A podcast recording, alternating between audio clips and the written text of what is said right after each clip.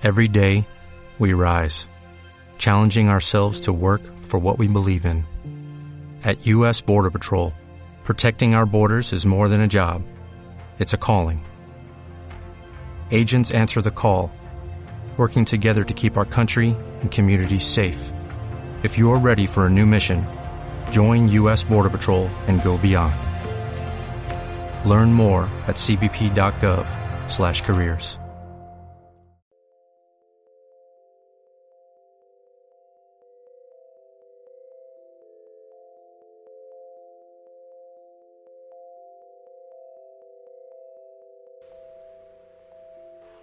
¿cómo están? Mi nombre es Michelle Gusick Sainz. Yo soy traductora e intérprete. Tengo una licenciatura en idiomas con especialidad en traducción e interpretación y actualmente estoy también cursando una maestría en alta dirección. Hola, yo me llamo Mariana Sánchez Carranza. Soy licenciada en idiomas con especialización en traducción e interpretación. Tengo ya más de cinco años de experiencia. He tomado distintos cursos en línea, como por ejemplo gestión de proyectos, especialización de traducción y distintos talleres de traducción audiovisual y literaria. Hoy nos acompaña Daniel Ochoa López. Él está interesado en estudiar una maestría en traducción e interpretación y tiene unas cuantas preguntas que le vamos a responder el día de hoy. Es correcto, así como saben ustedes ya yo estoy muy interesado, bueno, desde siempre en los idiomas, en el origen de las palabras, un montón de cosas y decidí tomar mi carrera más allá, mi carrera es ingeniería mecatrónica y tomar un curso especializado una maestría en traducción e interpretación del inglés, pero hay muchas preguntas que no me quedan muy claras, ¿sabes? La primera que quisiera hacerles hoy es, escucho que es maestría en interpretación y traducción.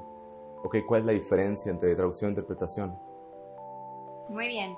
Bueno, hay mucha gente como tú que no está muy seguro cuál es la diferencia entre la traducción y la interpretación. La verdad es que sí hay una gran diferencia. Podremos empezar diciendo que la traducción es todo lo que es escrito. Cualquier Mm, documento ok. que pasemos de un idioma a otro es traducción. Y la interpretación es oral. Entonces, cuando vamos a alguna conferencia, algún evento, y vemos que se está pasando lo que el ponente dice de un idioma a otro, es la interpretación. Ok, ok, ok. Así es. Entonces podemos decir estrictamente escrito, se le llama traducción y oral es interpretación, aunque las dos consisten en pasar el concepto, la idea de un idioma a otro, ¿no? Ok. Algo que es importante también recalcar es que cuando es oral no se le llama traducción porque nosotros no pasamos palabra por palabra Ujú. Lo que el ponente está diciendo, ¿no? La persona a cargo de la conferencia está diciendo. Es una interpretación. Nosotros lo que hacemos es tener la idea y lo podemos decir de manera resumida o lo podemos decir con nuestras propias palabras. Entonces podemos decir que ya lo procesamos y al pasarlo ya con nuestra interpretación u otras palabras ya, ya se le llama diferente, ¿no? Mm, Entonces es por eso que no es traducción en sí. Ok, ok. Entonces, en ese sentido, ¿qué tan importante es el contexto cultural del intérprete o de la persona? Me imagino que, por ejemplo, una persona que nació en España y habla español, ah, bueno, castellano, no va a expresarse de la misma forma en español que un mexicano, ¿no? O sea, ¿cuál es la mejor forma de abordar o cómo, cómo deciden ustedes qué intérprete usar o cómo, qué técnica usar o, según la ponencia o la, o la persona que va a hablar? Pues por lo general nosotros al estar aquí en México, el español que manejamos es el español mexicano. ¿Ok? Si una traducción viene de España, es muy fácil para nosotros darnos cuenta porque pues simplemente entendemos que dicen vosotros, entendéis, etc. Aquí en el caso de la interpretación, que es lo que tú preguntas, pues buscamos un intérprete de preferencia mexicano para que sea mucho más sencillo que las personas entiendan exactamente todas El las contexto. expresiones, exactamente.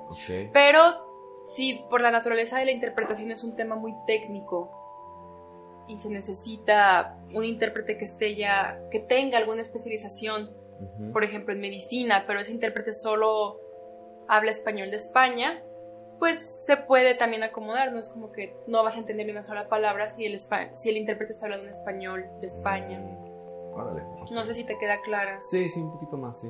Sí, así es. A diferencia de otros idiomas, donde dependiendo de la región o el país pueden variar mucho, por ejemplo el árabe, puede haber un árabe que se usa en Egipto y puede ser muy diferente al árabe que se utiliza, no sé, puede ser en la franja de Gaza. Em, en el español, obviamente hay palabras diferentes, pero en general se entiende, ¿no? En general. Si nos ha pasado que hemos hecho interpretaciones donde nuestro ponente por ejemplo, es de Honduras, es de Colombia y de repente sale con algunas expresiones que igual no nos quedan tan claras, pero la verdad es que por el contexto, por lo general, podemos resolverlo, ¿no? Porque los mm. tecnicismos muchas veces son iguales. Lo que ya varía y lo que ya cambia son como expresiones un poco más coloquiales, informales. Entonces, en sí, hasta ahorita no ha sido, pues, algo que nos impida, ¿no? ¿Y qué hay cuando ustedes están expresando? Porque, por ejemplo, yo soy muy dado a hablar y inmediatamente usar la primera palabra que me viene a la cabeza dícese groserías o, pues, slang, no sé cuál es el término. Entonces, tienen que tener cuidado y usar una especie de español neutro como se hace en televisión, que pues es igual en todos los canales, en todas las regiones, o también adaptan a, a, las personas que son los receptores. ¿Cuál es su técnica? Pues por lo general, la mayoría de las interpretaciones tienen una naturaleza formal. Entonces, procuras mantener un registro formal, estar consciente, bueno, ahorita que mencionas que dices muchas groserías, pues estar consciente que no vas a decir groserías, a menos que el ponente lo diga, y aún así no, es, no la vas a soltar inmediatamente, también tienes que pensar en la gente que está en el evento, que te está escuchando. Nunca nos ha pasado, la verdad, que el ponente diga alguna grosería y que no sepamos cómo manejarlo, porque como es un ámbito formal, ellos tampoco dicen groserías.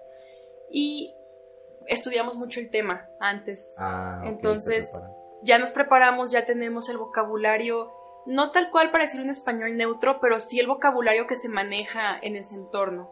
Ok, ok. ¿Y si sucediera que la persona dice una grosería, ¿ustedes también traducen la grosería? O, la verdad es que a mí sí me ha pasado Probablemente no grosería, más que nada algunos chistes oh, que pueden tener alguna connotación, pues, un poco vulgar, ¿no? Y la verdad es que yo no me siento cómoda eh, interpretando con las mismas palabras ya en, el español, ¿no? ¿Por qué?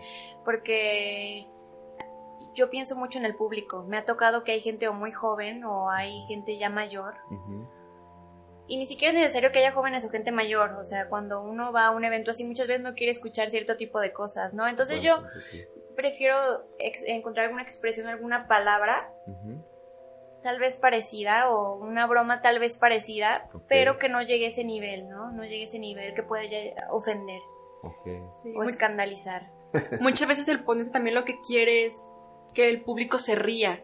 Entonces, mm. también en su cultura algún tipo de chistes puede ser muy gracioso y en nuestra cultura no. Entonces cuando te das cuenta que realmente lo que él quiere es que la gente se ría o, crear como un poco más de confianza, como dice Michelle, cuentas otro chiste, dices otra cosa y como el público se está riendo, el ponente ya está contento, sin importar qué chiste hayas dicho. Ok, ok. Vaya, vaya. Pregunto todo esto porque la verdad es que yo, a mí me interesa más el lado de la traducción. Ahorita estamos hablando de interpretación pero yo soy muy nervioso para hablar en público. ¿Les enseñan técnicas para hablar en público o algo? O sea, para, o están conscientes de que están siendo escuchados por mucha gente y que lo que escuchen se va, pues, o sea, si se equivocan, todo el mundo se va a dar cuenta. O sea, ¿Les enseñan eso o cuáles, qué usan para superar ese miedo de escénico? Pues mira, hay dos modalidades de interpretación. Una de ellas es la interpretación simultánea, que es cuando el intérprete está detrás de una cabina. Puede ser una media cabina, que es digamos un cuadro que se pone arriba de una mesa tablón de este estilo, un poco más ancha. O hay cabinas completas que ya aíslan completamente el sonido. Entonces, por lo general, lo que se utilizan son las medias cabinas, ¿no? Y en esos casos, los intérpretes se encuentran hasta el fondo de la sala o algún extremo de la sala están cubiertos por la cabina, que aunque es transparente ya sientes que tienes como una barrera de protección, Mm, ¿no? Entonces la gente no Sí. te está volteando a ver a ti cuando estás hablando, están viendo Ah, al ponente. Y eso ayuda mucho. Ah, eso está muy bien. Y en la interpretación consecutiva, ahí sí ¿Este puede es ser tipo, que... Ah. Sí, ahí puede ser que estés con el ponente en el estrado, por ejemplo, porque ahí el ponente habla, hace una pausa y ya entra el intérprete. Y así, uno tras otro hasta que termina la conferencia. Ahí sí puedes estar al lado del intérprete, Ok. perdón, al lado del, del ponente. Y, y en ese caso, sí, habría que tener un poco más de seguridad porque los que se ponen nerviosos, si el público los está viendo, pues pueden desconcentrarse, ¿no? Ah, Por estar pensando en la reacción de la gente. Ok. Y lo que tú dices de que incluso si no te están viendo pueden darse cuenta si te equivocaste, si, si conoces, si ellos conocen los dos idiomas, eh, sí puede pasar, pero yo creo que para ser un intérprete hay que tener mucha inteligencia emocional, porque al tú darte cuenta que te equivocaste en algo puedes decidir ponerte nervioso, te trabas, te, la mente se cierra y te empiezas a penar y ya valió. O sea, empiezas a empeorar y un error tras otro. O dices, ah, ¿sabes qué? Soy humano, lo que estoy diciendo va muy bien. Obviamente un pequeño error a cualquiera le pasa y continúas, ¿no? Hay Ok. que, pues, tener sangre fría. Ok, sí, sí, sí, para decidir qué ignorar o qué, dónde continuar, ¿verdad? Bueno, eh, bueno, me, me queda un poquito más claro lo que es la interpretación. Yo creo que me van a surgir más dudas en el futuro y les voy a consultar. En todo caso, quisiera platicar también de lo- la parte de la traducción. Porque me llamó la atención de que no hay una carrera en traducción y no hay una carrera en interpretación, sino que es traductor-intérprete. ¿Significa esto que un traductor puede interpretar y viceversa? No necesariamente, depende de la escuela. Aquí la escuela en la que tú estás haciendo trámites y en la que nosotros estudiamos, sí es carrera en traducción e interpretación. Pero hay gente que se dedica exclusivamente a ser traductor o exclusivamente a ser intérprete. Ok. Y hay escuelas que ofrecen o una opción o la otra. Mm, ok, ok, ok. Muy Así bien. es. De igual manera, las habilidades que necesitas como traductor y como intérprete son muy diferentes. Ok. Obviamente hay cosas que, que necesitas en las dos, ¿no? Como puedes tener muy buen conocimiento y dominio de los idiomas, eso es muy importante. Pero por otra parte, un traductor pues tiene mucha, mucho más tiempo para documentarse, para leer, para buscar en diccionarios, para pensar cuál es la mejor opción, poner así o poner así, ¿no? Un intérprete tiene que pensar muy rápido, tiene que Mm. resolver problemas en ese momento, porque obviamente una cosa es que preparemos glosarios sobre cierto tema, que sepamos bien el idioma, pero otra cosa es que sepamos cada palabra, ¿no? Cada tecnicismo. Tampoco es posible. Entonces, muchas veces uno tiene que saber cómo resolver diferentes situaciones. Por ejemplo, te dicen una oración y tú no sabes muy bien cómo se dice en el idioma cierta palabra, pero siempre hay maneras de o darle la vuelta o decir con otras palabras esa idea, aunque no te sepas esa, esa palabra para tú hacer que el público entienda. Entonces hay que saber pensar muy rápido, hay que, hay que tener la, la habilidad de estar escuchando al ponente, estar en tu mente, procesando esta información, buscando las equivalencias, resolviendo problemas, hablando Ok. y mientras hablas escucha las otras ideas, porque No si no se te van a ir. Y también estar viendo que tú no estés diciendo tonterías, porque a veces Ajá, uno ajá. está tan metido que ya empiezas a decir cosas que no tienen mucho sentido. Ah, Entonces también no tienes que estar poniendo atención en lo que dices, que estés pronunciando bien, que no empieces a hablar en el mismo idioma del ponente, o sea, tú seguir en tu idioma. Ah, es que está muy difícil eso. Ujú. Entonces hay muchos intérpretes que dicen, ¿sabes que Yo no traduzco porque yo, a mí no me gusta traducir, no quiero estar sentada todo el día, a mí me gusta salir, ir a eventos, estar hablando. Y hay traductores que dicen, yo no interpreto, o sea, yo la verdad no me animo, no me gusta. Y hay algunas personas que hacen los dos. Vaya, ok, ok. Sí, me imagino, porque, o sea, por ejemplo, yo me considero bilingüe en función de que hablo bien inglés, pero no por eso creo que pueda ser traductor, bueno, intérprete, perdón, ya inmediatamente así, de esa vez. Nomás porque hablo, ¿no? Pues todo eso que dicen, escucharse a sí mismo, sí está, sí está difícil, sí está, está cabrón. Entonces, de hecho, esa era otra de mis preguntas, o sea que... mm, ahí que ya tengo anotada en un momento, por favor. Ah, mencionaste, sí. ¿Qué tan importante es, por ejemplo, memorizar todas las palabras y significados y cosas así. Digamos, yo sé inglés, sé español, pero pues no todas las palabras, ¿no? O sea, un intérprete que no tiene acceso a, a esos conceptos, ¿cómo le dan la vuelta? ¿Cómo le sacan? Pues es que no se trata de memorizarte todas las palabras. Como ya dijo Michelle, estudiamos el tema, lo preparamos y creamos un glosario. Dicho glosario también lo estudiamos previo al evento, pero no quiere decir que las 50, 100, 300 palabras que tengo en mi glosario me las voy a memorizar. Es, es pues no voy a decir que imposible, pero yo creo que es muy difícil memorizar tantas palabras. Pero lo que sí es que como ya las estudiamos, ya tenemos una idea de lo que es el tema que se está hablando, ya para nosotras es mucho más fácil o darle la vuelta o ubicarla ya en tu glosario. A mí me gusta acomodarlos en orden alfabético, entonces es más rápido localizar las palabras. También si una interpretación dura más de dos horas, se recomienda compartir cabina con un compañero, entonces la persona que está contigo en cabina te ayuda a localizar esas palabras en el glosario. Entonces no, no están solas interpretando, siempre hay alguien o se busca que sea en parejas, ¿cuál es la dinámica? Pues mira, por lo general, cuando es un evento menor a dos horas, los intérpretes están capacitados para hacer el evento solos, a menos que de verdad sea algo muy técnico, que quieras tener alguna pareja para que te esté ayudando a localizar el glosario, pues sí se recomienda, ¿no? Pero se supone que la mente se mantiene en buen estado dos horas, porque después de dos horas es bueno, la gente que no lo ha hecho tal vez no se da cuenta, pero es mentalmente es un trabajo muy cansado.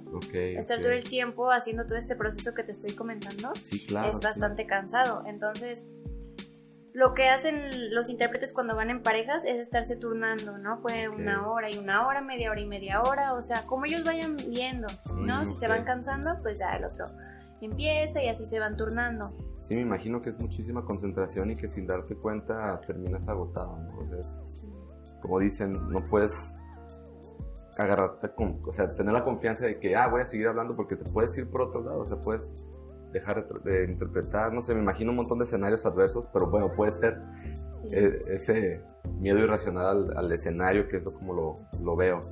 Así es. Yo creo que también es muy importante que los clientes que soliciten este tipo de servicios estén conscientes de eso, porque muchas veces ellos quieren, quieren escatimar en esto y prefieren contratar a un solo intérprete para ahorrarse lo que sería el segundo. Y no se ponen a pensar que la verdad están poniendo en riesgo su evento. Mm. Que muchas veces un solo intérprete va a terminar muy cansado y pues su desempeño puede no ser el mejor. Aunque hay intérpretes que, que, la verdad aguantan mucho, ¿no? Que aguantan 3, 4, 5 horas y hay unos que hacen bien el trabajo, ¿no? Pero por lo general, también dependiendo de la dificultad del tema, es mejor que en eventos mayores a dos horas sí sean dos intérpretes. Ok, ok. Ah, muy bien, muy bien. De eso da un poquito más de seguridad, de que estar solo así. Ok. Ah, también, también da más seguridad al intérprete que sean dos, la verdad. Me imagino que es como apoyo moral, no solo técnico, no solo la parte de trabajo, sino, hey, aquí estoy contigo, ¿no? Sí, además, Michelle y yo solemos compartir cabina siempre que podemos y ya tenemos ya tanto tiempo trabajando juntas que hay muchas veces que simplemente una mirada, un movimiento con la mano, ya, ya sabemos qué es lo que nos quiso decir, que ya, ya sé qué me quiso decir ella. Mm escucho yo al ponente porque aunque yo no estoy interpretando, estoy poniendo atención tanto a lo que dice Michelle como a lo que dice el ponente para darme cuenta que todo esté fluyendo bien. No es como que ya, ya interpreté yo una hora, me voy a ir al baño, me voy a ir a comer, no, te, quedas ahí en la cabina a, mm. apoyar a tu compañero. Entonces también ya me pasa y también a Michelle le pasa que el ponente dice una palabra que no sé cómo sabemos que yo sé que Michelle no se la sabe e inmediatamente la busco si yo no me la sé o se la escribo o si está diciendo muchos números. Yo me concentro nada más en escribir números para que Michelle vaya interpretando y al mismo tiempo viendo los números que yo ah, escribí como que ya encuentras la forma de trabajar con los intérpretes. No quiere decir que jamás vamos a compartir cabina con otro intérprete, pero nos gusta trabajar juntas. Vaya, Así es. Sí, así es una, hay una relación simbiótica entre las dos, ahí se ayudan. Qué chido, qué bueno. Muy bien. Me da un poco más de seguridad todo lo que me acaban de decir, gracias. Muy bien. Y pues como tú decías, tú sientes ahorita que nada más puedes dedicarte a la traducción, no a la interpretación.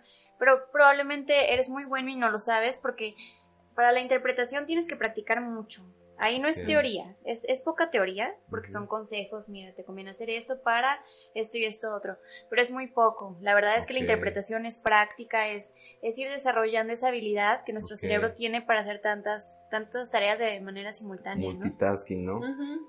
Ok. Y no estoy en peligro yo, que soy hombre, que no tengo esa capacidad. No, conocemos No. muchos intérpretes, hombres que son excelentes intérpretes también. Vaya, ok. Sí, son muy, muy buenos. Ajá. La verdad es que sí se dice, por ejemplo, que, que las mujeres son mejores para hacer muchas cosas al mismo tiempo. Hasta hay estudios y lo que sé, que los hombres son mejores para todos los cálculos matemáticos, etcétera. Ujú. Pero obviamente no es regla, ¿no? Tal vez en porcentaje, si se hacen estudios, puede ser que se haya más mujeres, Sí. que se les facilite eso. Pero no significa que un hombre no lo pueda desarrollar o que haya muchos que naturalmente también sean muy buenos para hacer cosas, muchas cosas a la vez. Ok, ok. Muy bien, muy bien. Ok. Eh, me gustaría cambiar un poquito. Nos volvimos a ir por la interpretación, pero es que es tan interesante. Este, quisiera saber más sobre lo que es la traducción, vaya, es lo que, lo que a mí me llama la atención. Y quisiera saber, bueno, antes de, de decidirme por, por la traducción, pues siempre he usado Google Translate o algún otro servicio de traducción o busco una palabra tal cual, pero estoy seguro que eso te pone a expensas de errores ortográficos y un montón de cosas porque pues son máquinas, ¿no? Entonces, ¿cuál es el impacto que tienen esas tecnologías con ustedes en, en este ramo, en la traducción? Yo me imagino que ahí es donde se nota más, más que en interpretación, pero bueno, cuéntenme más. Pues. El problema con Google Translate o alguna o algún software de traducción automático es que no se pone a pensar en el contexto de la oración, del párrafo, del tema, te traduce palabra por palabra. Entonces, no es un trabajo de buena calidad. Mucha gente dice que ya están mejorando, que ya en unos cuantos años Google Translate va a acabar con todos los traductores. Personalmente yo no creo que sea cierto. Si bien sí me he dado cuenta que sus algoritmos poco a poco van mejorando, siempre falta ese, ese pequeño tacto, es- ese, esa pequeña palabra que a lo mejor culturalmente no está en un diccionario tal cual. Entonces, yo la verdad no recomiendo para nada usar Google Translate. Muchas personas creen que Google Translate puede hacer lo que un traductor y ponen a traducir sus, sus documentos, sus páginas web, sus libros con Google Translate. Y luego, luego te das cuenta que es un error que un humano no cometería. Por ejemplo, el otro día estaba viendo un libro, la verdad no sé cuál es el título del libro, pero estaba traducida que una persona había ido a Nuevo Suéter. Entonces yo al principio no entendí por qué decía que esa persona había ido a Nueva- Nuevo Suéter, Ajá. hasta que me puse a pensar mucho y resulta ser que la persona había ido a New Jersey, en Estados Unidos. Entonces, pues sí, Jersey se puede traducir como suéter, pero esas son las diferencias que Google Translate no ubica. Google ubica que New es nuevo, Jersey es suéter, entonces nuevo suéter. Sí, ok, ok. Exacto. Entonces yo creo que también te has dado cuenta que, por ejemplo, vas a algún restaurante y, y puedes ver que los menús están traducidos pues por Google Translate. O Sí, sea, es- hace poco le compartí a Michelle una foto de, de un menú que me pasó una amiga, que las cervezas, las cervezas nacionales, es, en la, la corona decía Crown, Pacífico decía Peace, Victoria Victory, o sea, sí, sí es cierto, la- tienen sus equivalentes en inglés. Sí, Pero Google Translate no ubicó que esas eran marcas y las marcas no se traducen. ok, ok. Por eso es por lo que Google Translate no es confiable. Digo, para darte ejemplos muy tangibles, ¿no? Para Sí. no meternos en semántica, semiótica, etcétera. Ok. Así es. O sea, yo creo que Google Translate es excelente para emergencias. Ok. No sé, o sea, si estás en China y tienes que decir algo porque no te entienden tu inglés, pues igual y ya le pones en Google Translate y les enseñas tu imagen, tu pantalla. Ajá. O no sé, algún cliente, alguna persona rápido te escribió dos líneas en japonés, pues ves a ver si Google Translate más o menos te ayuda un poquito a entender, si no ya tendrías que recurrir a algún traductor, ¿no? Que te diga qué significa eso. Para emergencias, para cosas cortitas, está muy bien, es de gran ayuda, o sea, para algo inmediato, ¿no? Ok, ok, sí, pero algo ya grande, a un escrito Sí, sí. que tampoco- requiere contexto y eso. Sí, y como dice Mariana, ha mejorado mucho, la verdad es que es bueno Google Translate, pero para emergencias, o sea, yo tampoco creo que vaya algún día a superar lo que es la mente humana. Sí, mi- de hecho, hablamos de que los idiomas es probablemente el mecanismo más complejo de la sociedad humana, ¿no? O sea, es, es tal cual pasar pensamientos de una cabeza a otra mediante el habla, o sea, que es susceptible, ¿no? A, a, a errores, a cosas que no quisiste decir. Entonces, me imagino una máquina.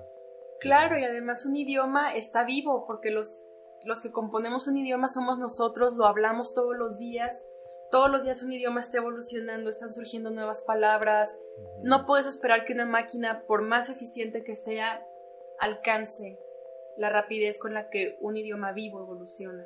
Ok, sí, pues me imagino que está más allá del alcance de, de, de los programadores, ¿no? Porque hasta ahora, bueno, he visto que ya hay cosas de inteligencia artificial, o sea, sistemas de inteligencia artificial que aprenden mientras más los usas y no sé qué tanto, pero aún así, pues me quedan mis dudas. Pero no puedo negar que soy culpable de usarlo cada que puedo, o sea, cada que, que una, una frase sí, ahorita veo, ya bueno, a lo mejor sí es cierto, te entrega el resultado en un contexto equivocado, pero es cuando uno discierne, ¿no? Que está bien, que está mal. Entonces, pues, pero bueno, si no es un, una forma de trabajar eficiente. ¿Existe ahora, a manera de pregunta, alguna otra cosa, algún otro, digamos, Google Translate que, que sea específico para traducción? ¿Algún programa especial para esto? Sí, y aquí es muy importante hacer la separación. Google Translate es un sistema de traducción automático, pero existen las memorias de traducción que son sistemas que te ayudan a traducir. Un sistema de traducción puede ser, por ejemplo, Trados, MemoQ, SmartCat. El que más uso yo es Trados. Estos softwares te ayudan a traducir. Este tipo de softwares va aprendiendo lo que tú vas traduciendo. Entonces tú puedes estar seguro que como tú lo tradujiste, va a estar bien. Pero también está aquí la, la, cuestión de que todos somos humanos, nos equivocamos y si yo traduje algo mal, mi memoria de traducción va a tener un error. okay. Estas memorias de traducción no, no te van a arrojar una traducción. Si tú, pon, si tú pones My house is black, Uh -huh. no te va a decir automáticamente mi casa es negra. okay. Por ejemplo, si ya yo en algún momento de mi vida traduje My house is black, la memoria de traducción ya sabe que My house is black en español equivalente, es equivalente a mi casa es negra. Y si en una oración en dos años me aparece My house is green, el sistema de traducción, la memoria me va a decir, ah, mira, ya tradujiste algo parecido. Me va a decir, tradujiste My house is black, que significa mi casa es negra, y esta oración se parece mucho, solamente cambia una palabra. Black cambia por green. Entonces te dice, pues revísalo.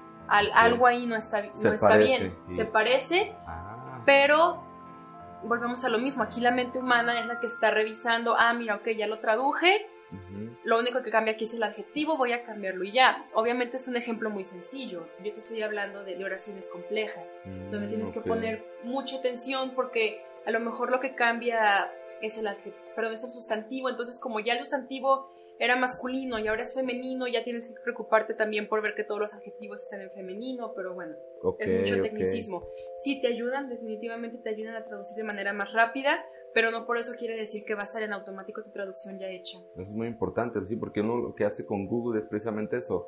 Le metes el texto y esperas que te arroje el resultado y ya, sí, ya está bien, ¿no? Ujú. Sí. Pero pues, entonces no hay una herramienta así, no, o sea, No. o no fiable. Mm, No, lo que hay es Google Translate, Sí, que no es no. fiable. Ok. No funciona de esa manera. Aquí lo que podemos decir es que, pues como memoria, va guardando todo lo que tú ya vas traduciendo. Cuando ve algo parecido, te da esas opciones. Lo que está muy bien porque ya no tienes que volver a buscar algo, ¿no? Si tú, por ejemplo, tradujiste sartén hace dos años y tú ya no te acuerdas cómo se decía sartén en inglés, pues esto sí se va a acordar. Y dices, ah, sí Ah. es cierto, lo ves ahí y ya dices, ah, sí es cierto, así era. En lugar de ponerte otra vez tú a buscar. Ok. Entonces es mucho más rápido y por eso Ok. se le llama memoria, porque va guardando todo y cuando ve algo parecido te lo muestra para ver si tú aceptas Claro. ponerlo así o no. Pero es Sí. todo. O ok. traducción asistida, porque te ayuda a traducir. Ah, ok. Está muy interesante eso que, que se llame memorias de traducción, porque es cierto, yo igual también anoto todo lo que puedo para no estarlo guardando en mi cerebro, ¿no? Entonces, uno dice, ah, sí, tecnología y pues inmediatamente computadoras, smartphones, lo que sea, ¿no? Ujú. Pero creo yo, pues la tecnología también abarca la tecnología antigua, pues los diccionarios, ¿no? O sea, ¿qué tan importantes son los diccionarios en la vida de un traductor habiendo herramientas tan desarrolladas como las memorias de traducción? O sea, ¿Siguen usando diccionarios ustedes? Claro. De la forma tradicional, me refiero al libro y que tengan que ojear así. Sí, definitivamente sí. Por ejemplo, tengo un par de diccionarios yo que no suelto. Uno es el diccionario de Becerra, de hecho los tengo aquí.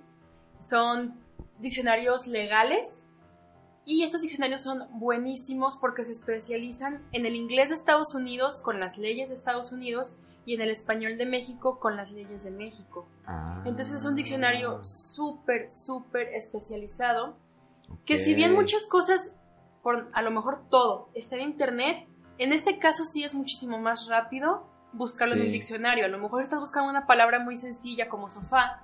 Pues sí, rápido cualquier diccionario en línea te va a arrojar el resultado del sofá. Ok, Pero si ya estás buscando el nombre de alguna ley, el nombre de alguna dependencia, todos los tecnicismos de los abogados, de ingenieros, aquí ya sí se recomienda tener un diccionario técnico. En físico realmente es mucho más rápido. Ok, ok. Entonces, sí hay diferentes tipos de diccionario. Porque uno como usuario ve diccionarios, pues la o lo que sea, y a lo- por más grande que esté, pues un diccionario va O sea, una palabra significa siempre lo mismo, pero nunca he usado un diccionario bilingüe o una cosa así. ¿Qué otros tipos de diccionarios existen? Además de... ¿Qué dijiste que es qué? legal? De Eh, terminología de- legal. Terminología legal de leyes mexicanas y americanas, ¿verdad? Ok. ¿Qué más? ¿Qué otras opciones? Bueno, ¿qué otros tipos hay? Pues la verdad es que hay todo tipo de diccionarios. Están los que tú dices, por ejemplo, Larousse, ¿no? Que encuentras español-francés y encuentras Ajá. desde el de bolsillo hasta uno que es enorme, que pasa unos 5 kilos. este, sí, están de un idioma a otro, pero son generales. Ok. Y ya tenemos también los que son médicos. Y entre los médicos puede haber algunos que son de cardiología o alguna Mm, otra área, ¿no? Sí, claro, me imagino, mientras más especializada sea la rama de conocimiento, también más especializado debe ser el diccionario y su traducción, bueno, su, su equivalente, ¿verdad? Sí, entonces puedes encontrar desde con términos legales hasta médicos, hasta de cocina. Hay gente que se dedica a, a traducir temas sobre gastronomía y lo ¿A encuentras. Sí, entonces hay todo tipo de diccionarios, incluso hay un diccionario que se dedica a mostrarte las combinaciones de palabras. Por ejemplo, en inglés, la palabra ask, ¿no? To ask, preguntar, te dice em, con qué palabras puedes tú combinar este verbo. Oh. Y te da opciones, por ejemplo, to ask something, to ask, no sé, alguna otra cosa. Entonces, a veces uno conoce cierta palabra en inglés, cierto verbo, pero no sabes con qué preposición va. Mm, ok, ok. Y con este tipo de diccionarios tú puedes saber qué preposición va o con qué sustantivos puedes combinarlo, ok. etcétera. A mí me vendría muy bien algo así y me parece que se llaman verbos modales. Es, o sea, todos verbos son varias palabras en realidad, ¿no? Porque uno igual está leyendo y pues suena como no tiene sentido si lo traduces literalmente de qué está hablando, ¿no? O sea, Ajá. pues. También hay diccionarios de verbos modales. Eso que Michelle comentaba hace un par de segundos se llaman colocaciones. ah, no es lo mismo No. entonces. Ok, ok. Pero también hay diccionarios de verbos modales que, que no te van a Ah. decir la traducción del verbo modal tal cual, pero te explican lo que significa y ya para ti es mucho más Ah, fácil traducirlo ok.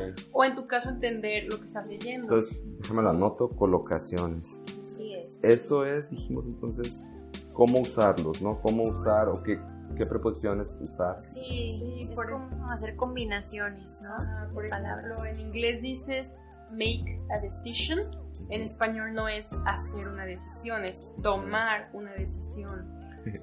Ok, Sí. ok. ok, ok. Sí, y a veces la verdad es que nosotros ya como como hispanohablantes nos empezamos a confundir cuando estamos aprendiendo un idioma extranjero, porque por ejemplo, yo he escuchado mucho últimamente que la gente dice, eso eso me hace sentido, eso me hace sentido. sí. Cuando nosotros decimos tiene sentido o no tiene sentido, ¿no? Pero Sí. yo lo he escuchado yo creo que todos los días últimamente. Sí.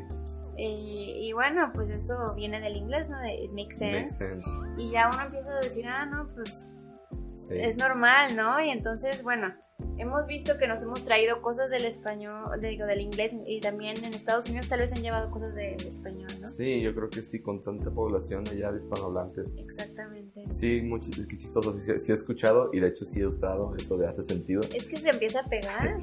Y bueno, yo lo empecé a usar como una broma. Yo sé que, que tiene sentido, pero ah, hace sentido, me sonó gracioso, lo empecé a usar y ahora ya no me doy cuenta. Ajá. sí, se creció y ya es un monstruo incontrolable. Me imagino que así pasa con muchas más cosas, ¿no? Sí. Y bueno, podríamos decir que en la plática informal pues no es tan, tan grave. Digamos, si estamos conscientes de mejor no hacerlo, sí se recomienda no hacerlo. Claro. Pero ya al momento de, de traducir, uno sí tiene que poner muchísima atención Ok. y saber que como hablas tú todos los días, no es como vas a escribir, ¿no? Yo creo que siempre lo que escribimos debe ser más formal y Sí, pues correcto, Y ¿no? mejor. sí, claro. Sí, no, muy, muy cierto. Vaya, ok, ok. Muy bien, muy bien. Ok, muchas gracias por toda su, su valiosísima información. Hay una infinidad de preguntas que aún tengo, pero para con- bueno, te quedar en el contexto general, hay una muy importante. Una persona bilingüe, o el hecho de ser bilingüe, puede ser traductor e intérprete. No, una persona bilingüe puede ponerlo en su currículum, puede poner que sabe inglés y eso le va a ayudar a conseguir tal vez un mejor trabajo, ¿no? Puede fácilmente ir a otros países a hacer negocio y está excelente. La verdad que hablar muchos idiomas, o al menos un segundo idioma, muy recomendable. Pero de ahí a que ya pueden ser traductores o intérpretes, pues, pues hay una gran brecha, ¿no? La verdad es que es por eso que existe una licenciatura en traducción e interpretación, porque uno lo tienen que preparar. Si bien uno puede conocer la gramática de varios idiomas, el vocabulario, etcétera, hay que pensar en muchos otros factores como lo que es la redacción, eh, la ortografía, los signos de puntuación también, Ok. e incluso las formas que se prefieren en diferentes idiomas. Por ejemplo, en el inglés se utiliza mucho la voz pasiva. En ¿La el pasiva español. ¿Me puedes recordar, por favor? Sí, por ejemplo, it was said, Mm, ok, ¿Ah? ok, ajá.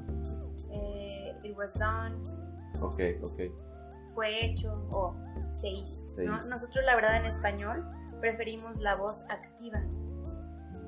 Eh, es verdad que en contratos, etcétera, hay mucha voz pasiva, pero por lo general preferimos la voz activa. Y así como esto, hay muchos otros casos, por ejemplo, la utilización correcta del gerundio. Uno ve los gerundios en primaria, secundaria, prepa, tal vez un poquito, te enseñan lo que es un gerundio, las terminaciones, ando yendo, Ah, pero ok. hasta ahí no te dicen cuándo se puede utilizar y cuándo no. Ok, ok. ¿no? Entonces, pues nos damos cuenta que hasta en el español es nuestro idioma y muchos de nosotros podemos llegar a cometer errores con los gerundios. Claro. Y es por eso que uno tiene que ser verdaderamente especialista en la utilización del idioma. Porque una traducción por lo general no se va a quedar en, en una casa, en una oficina, va a salir a la luz, va a llegar a otros países. Un público muy grande va a tener contacto con esta traducción y es por Ok. eso que es una gran responsabilidad. Entonces, el hablar un idioma, un segundo idioma es excelente, pero eso no te puede hacer ni traductor ni intérprete. Intérprete por lo que estuvimos platicando, ¿no? Que ahí pues es muchísima práctica, o sea, son años y años de práctica. Entonces, pues eh, a veces nos ha tocado trabajar con algunos clientes que nos dicen, ah, no, es que mi primo sabe inglés, mejor que mi primo lo haga. O yo sé inglés, yo lo voy a hacer, a mí me va a quedar súper bien mi libro. Sí, Pues bueno, o sea, son libres, ¿no? ¿Qué hace uno? sí. Pero yo creo que, eh, pues sí, cada uno a lo que le sabe, ¿no? Y sí. no porque yo sepa dibujar muy bonito, yo me voy a considerar ya diseñadora, o porque yo, no sé, o sea, me fui de misiones a construir algunas casas, ayudar en la construcción, ya me creo arquitecto. Ok, sí, Entonces, eh, pues sí hay que estar conscientes de eso. sí. Ok, sí, sí tiene mucho sentido. Me imagino que han de lidiar con muchos clientes que, pues sí, o sea, eso, mi primo, mi tía lo hace, yo lo puedo hacer yo mismo, ¿no? Con Google Translate, no sé. De hecho, esa es otra de mis preguntas. Cuando ustedes conocen a alguien, sea personal o, o en el entorno empresarial, y les dicen, ok, soy traductor, intérprete, ¿qué es lo que, lo, o sea, cuál es la reacción de la gente? ¿Qué es lo que les preguntan más seguido? ¿Cuál es, o sea, no sé, ¿qué les dicen? Pues hay muchas reacciones. La, la que más nos ha tocado, yo creo, al menos a mí, es que te preguntan ¿y cuántos idiomas hablas? Ah, Porque la gente cree que estudiar traducción es ir a estudiar una hora inglés, una hora francés, una hora chino, una hora japonés, o sea, No, sí, claro, hay clase de idioma, bueno, depende del programa académico, pero llevas clases de literatura, historia, semántica, gramática, por supuesto traducción de sus diferentes ramas. O sea, no es que vamos a la universidad o que tú vas a ir a la maestría a llevar clases de inglés. No. Esa es una de las preguntas. Esa es una. Otra es que a veces creen que eres diccionario, ¿no? Que te dicen, ¿y cómo se dice esto? ¿Y cómo se dice esto? ¿Y cómo se dice esto? Y pues como decíamos, o sea, nosotras también nos preparamos con glosario dependiendo del tema. Si vamos a hablar de, no sé, de máquinas cortadoras de metal, pues la verdad, Mariana y yo tanto contacto con máquinas cortadoras de metal, pues no tenemos, ¿verdad? Entonces si hacemos una investigación. Sí, ok. Eh, no, no vas a saber cómo se dice todo. Hay gente que cree que sí. Entonces, esa es otra cosa. Em, Algo también que me preguntan mucho es que si hablo chino, no, no hablo chino. Y cuando les digo que no hablo chino, me preguntan, ¿y por qué no aprendes? O, o Ah. aprende, es el idioma del futuro, o, o algo con el chino. Ok, siempre, siempre, siempre sale el chino, el, ni- el idioma chino a colación. Me voy a sumar entonces. Sí. ¿Por qué no quieres aprender? Ah, cierto. No, no, qué interesante. Pues la verdad es que yo, yo sí voy a responder esa pregunta. Yo me he dado cuenta que para aprender un idioma te tiene que gustar mucho la cultura, entonces te tiene que atraer, tienes que sentir un tipo de conexión, un interés genuino. Y en este caso, si uno no tiene conexión con el chino, con el ruso, con algún otro idioma, la verdad va a estar muy difícil aprenderlo. Porque aprender un idioma ya a profundidad para poder traducir o interpretar, te dedica, o sea, te toma años de tu vida. Sí. Entonces no es nada más cuando fuiste a la clase una hora y media a la semana o tres horas ni cinco horas a la semana. Esto también es estar en tu casa viendo videos, estudiando, repasando, buscando más vocabulario. Y si no te llama tanto la atención la cultura, Ajá. está muy difícil, o sea, te tiene que apasionar esa cultura. Y yo estoy segura que sin importar qué tan difícil sea, Ah. si a ti una cultura te apasiona, lo aprendes. Ok, sí.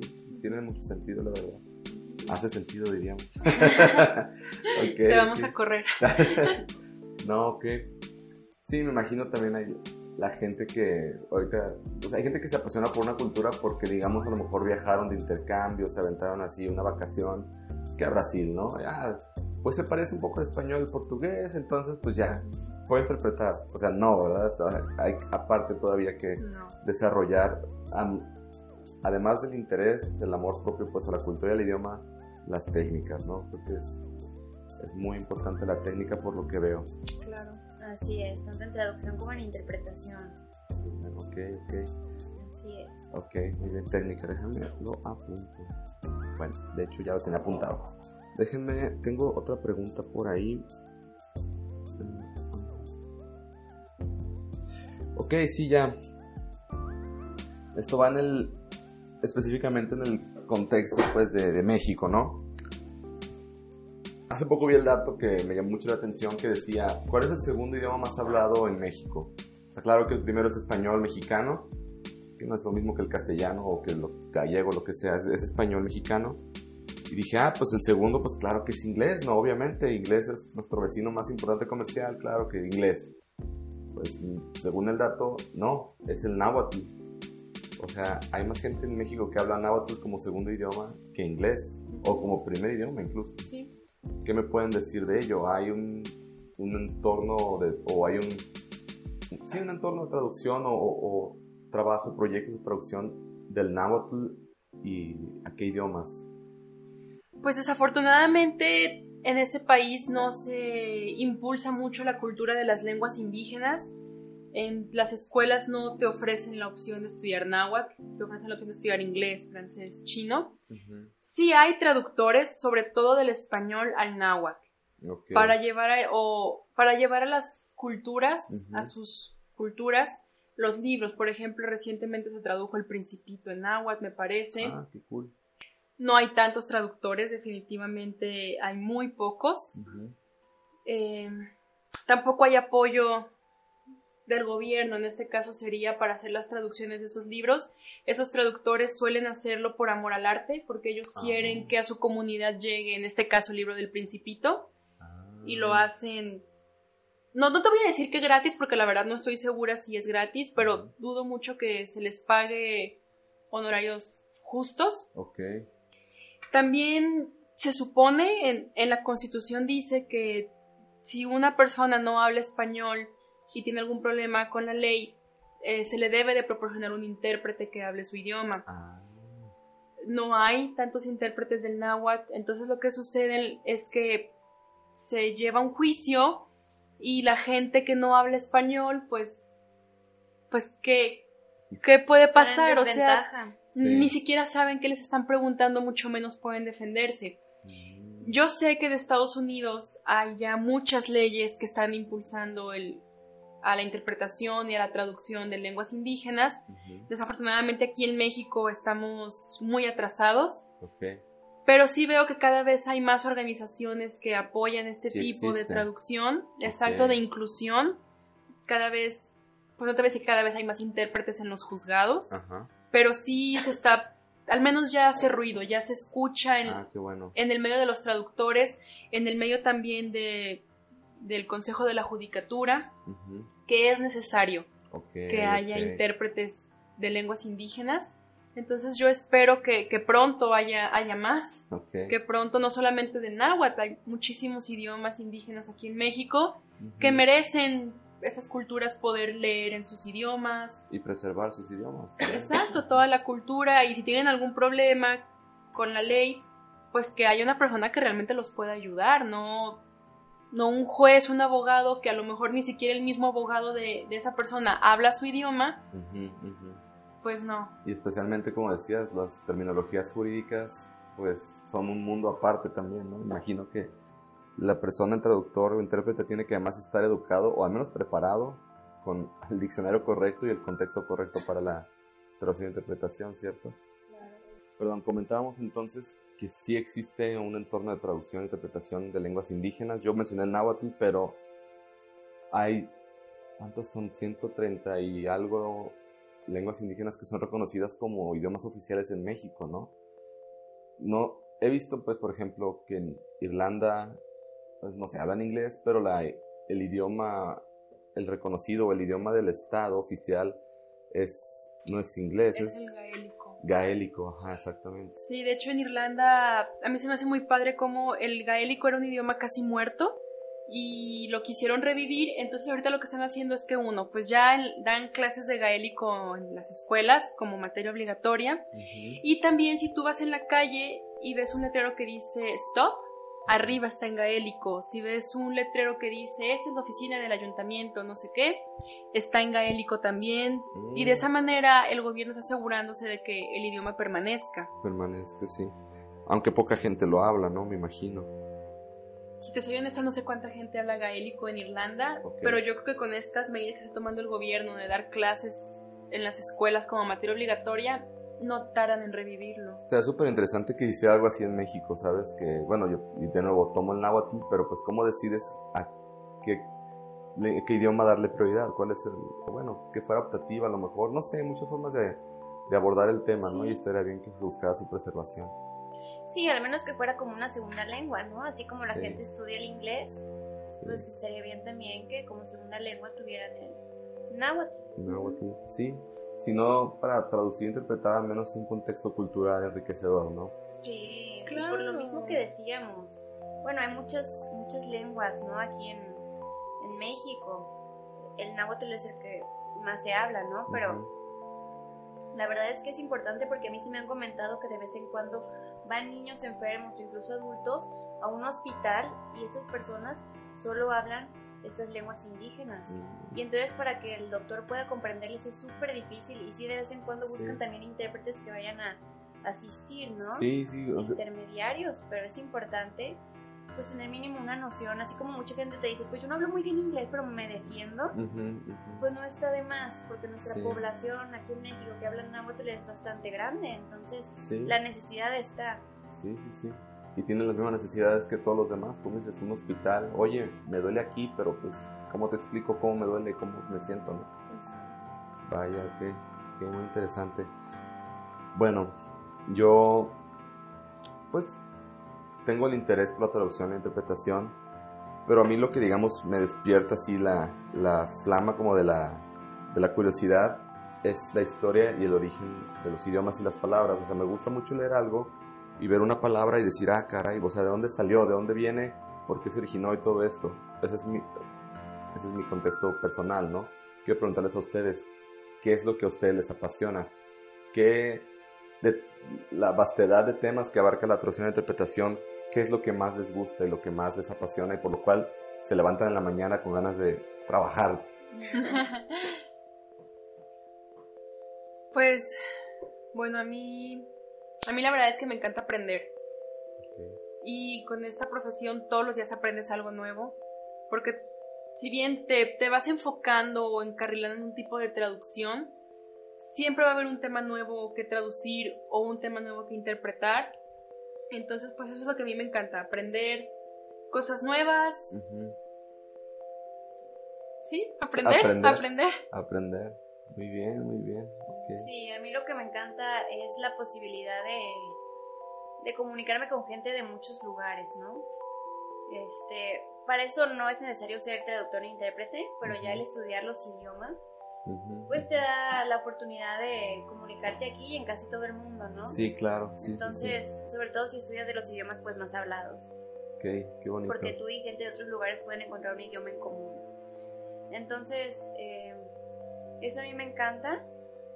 Y de la interpretación, bueno, a mí me gusta mucho la traducción y la interpretación, pero voy a hablar un poco de la, la interpretación. Lo que me encanta de la interpretación es esa adrenalina de estar traduciendo, podríamos decir, en tiempo real.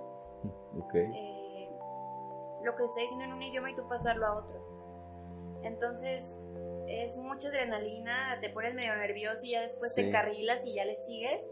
Eh, pero te gusta eso. Sí, me encanta y la verdad darme cuenta que la gente, que es en el, bueno, el público está entendiendo lo que un ponente está diciendo y si no, no podrían entender y yo saber que yo soy ese medio por el cual ellos están entendiendo, es algo muy satisfactorio, creo yo. Ok, ok. Entonces, a mí eso me gusta mucho. La traducción también me gusta. No siento esa misma adrenalina, pero la verdad es que también, no sé, traduces un diploma, traduces un contrato y saber que ciertos trámites se pueden llevar a cabo porque tú estás traduciendo algo.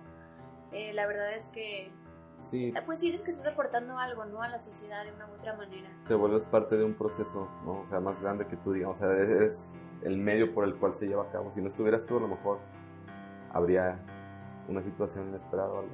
Qué bonito, sí. Sí, sí la verdad es que ya te darás cuenta tú cuando veas interpretaciones que el público e, es muy agradecido. Sí.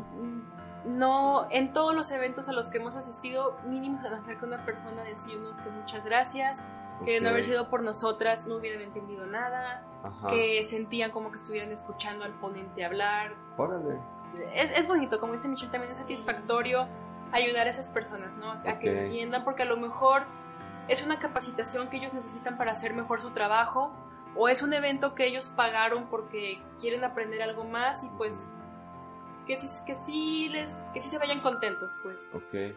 Pues sí me imagino un trabajo bien hecho te da la satisfacción y el feedback es inmediato no te lo dice la gente. Ajá. Qué chido qué chido qué bueno.